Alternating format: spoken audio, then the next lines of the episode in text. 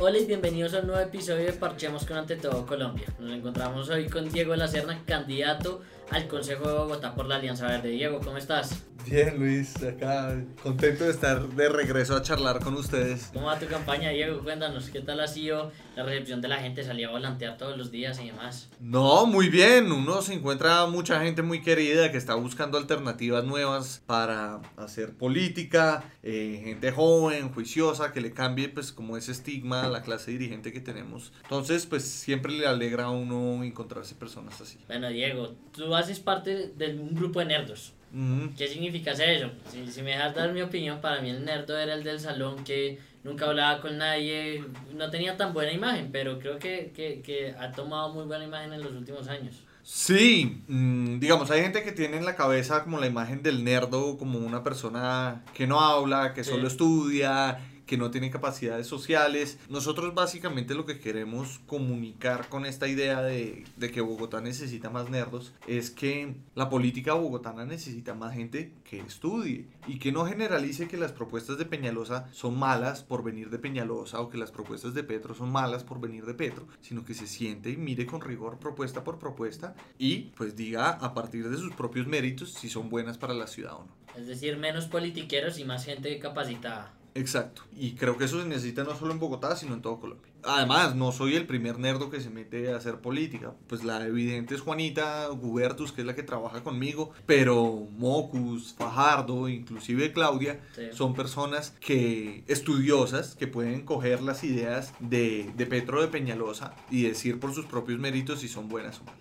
Bueno, y esos nombres que me acabaste de dar, Diego, ¿quién es el más nerdo? Uf, pues difícil, hermano. Pero Fajardo es un PhD en matemáticas. Si no estoy mal, Mocus es un PhD en, filosofía. Eh, son personas que han estudiado mucho y que también las distinguen no solamente el ser estudioso, sino el ser constructivo. En no caer en esas generalizaciones. De acuerdo, en no caer también en la polarización que tanto ha afectado al país. Bueno, Diego, quería, quería también preguntarte qué, qué percepción tiene la gente en la calle cuando te ve. Eh, ¿Saben que tú eres la persona que dice ser nerd y demás?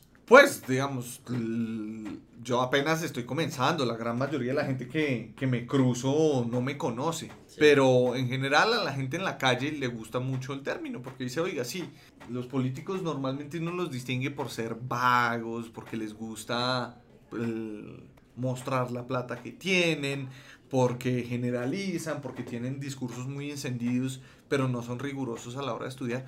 Lo de ahorita del presidente Duque, pues con las fotos allá en la ONU es un ejemplo perfecto. Eh, lo de la falsificación de los títulos de muchos congresistas es otro buen ejemplo.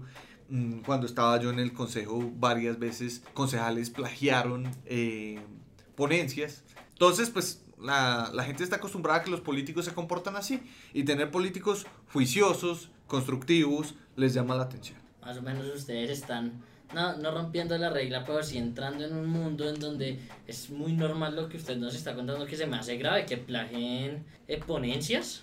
O que falsifiquen títulos. es, que falsifiquen eh, títulos. es vergonzoso. Eh, y por eso pues queremos mostrar que hay una forma distinta de hacer política, donde uno no pues recurre a esas cosas. Si uno estudia, a uno le dan el título, eso no tiene ninguna ciencia, solamente para los a los vagos, a los politiqueros les toca falsificar los títulos porque no hicieron el trabajo que se supone que deberían haber hecho.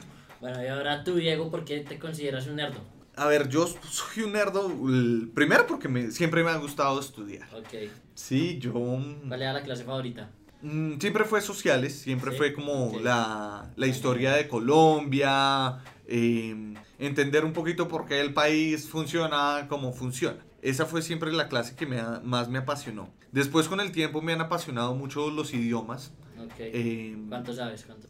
Hablo cuatro y voy para el quinto. ¿Cuáles mm, hablo inglés, español, francés y chino. Me gasté mucho tiempo estudiando chino, pero me encanta. Eh, y después como de 10 años de estudiar chino dije, bueno, ya toca arrancar con algo nuevo.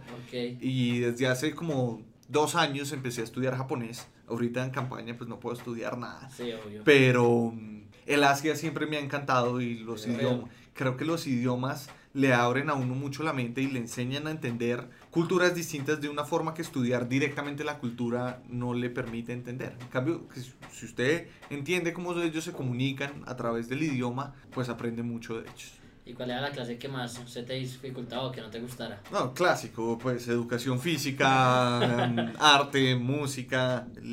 yo perdí educación física cuando nos ponían como por trimestres, creo, deportes distintos. Y en básquet siempre fui un desastre. Había una cosa que se llamaba doble ritmo, que nunca logré coordinar. ¿Cómo era el doble ritmo? El doble ritmo era como, como rebotar la bola y dar dos pasos antes de saltar y botarla.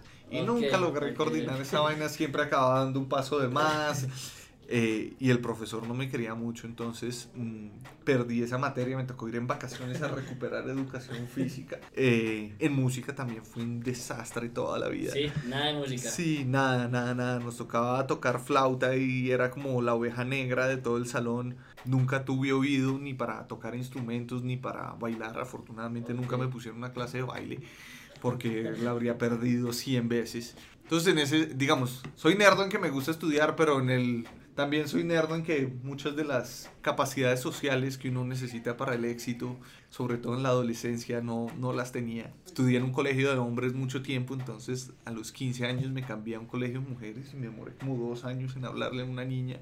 Eh, era realmente torpe. Pero bueno, pues la política mal que bien le presiona a uno a tratar de superar algunas de esas cosas. Eh, entonces, hablar con desconocidos, hablar en público, a, a ser mm, pues más caluroso en, en las, eh, en las relaciones. Eso no es algo que se me haya facilitado a mí, es algo en lo que me falta aprender, pero en lo que he avanzado mucho gracias a la política. Pero te quería preguntar justamente por ese proceso, porque dices que duraste casi dos años hablando de una niña, pero ahora tienes que hablar con cientos de personas todos los días y seguramente lo haces con gusto. ¿Cómo ha sido eso?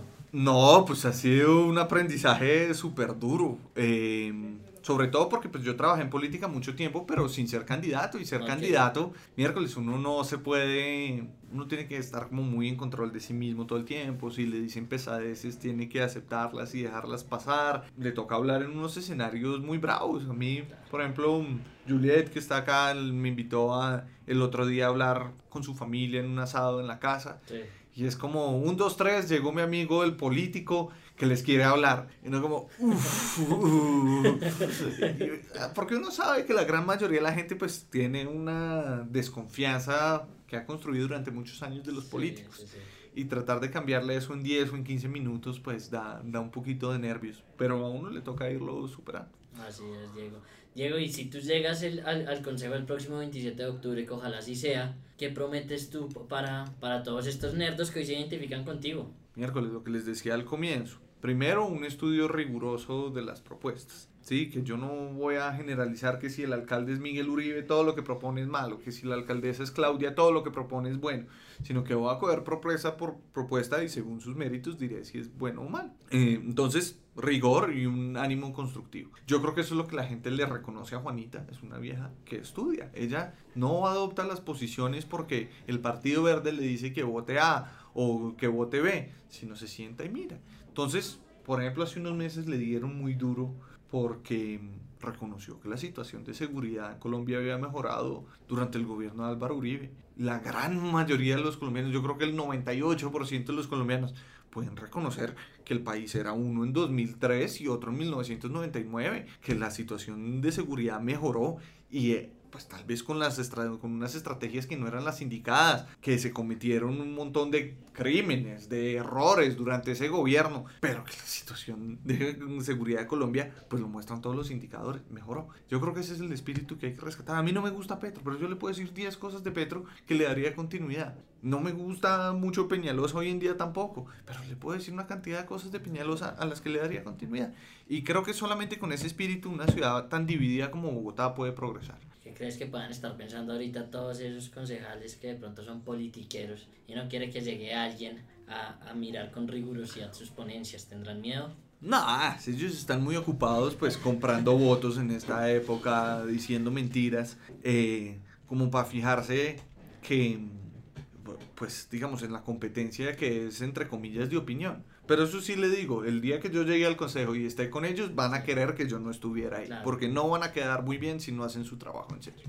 Bueno, Diego, un último mensaje para las personas que nos están escuchando. Bueno, yo les conté, yo soy el número 26 de la Alianza Verde. Escogí ese número por el eslogan Bogotá 2600 metros más cerca de las estrellas, que fue el eslogan que representó la primera vez que yo me sentí orgulloso de ser bogotano y quiero que todos los bogotanos nos volvamos a sentir orgullosos de nuestra ciudad, porque sea un ejemplo a nivel internacional, porque le dignifique la vida a la gente, porque la haga feliz, y por eso es que me meto a hacer política. Diego, muchísimas gracias por acompañarnos hoy acá en la mesa de Parchemos con ante todo Colombia en medio de, esta lluvia.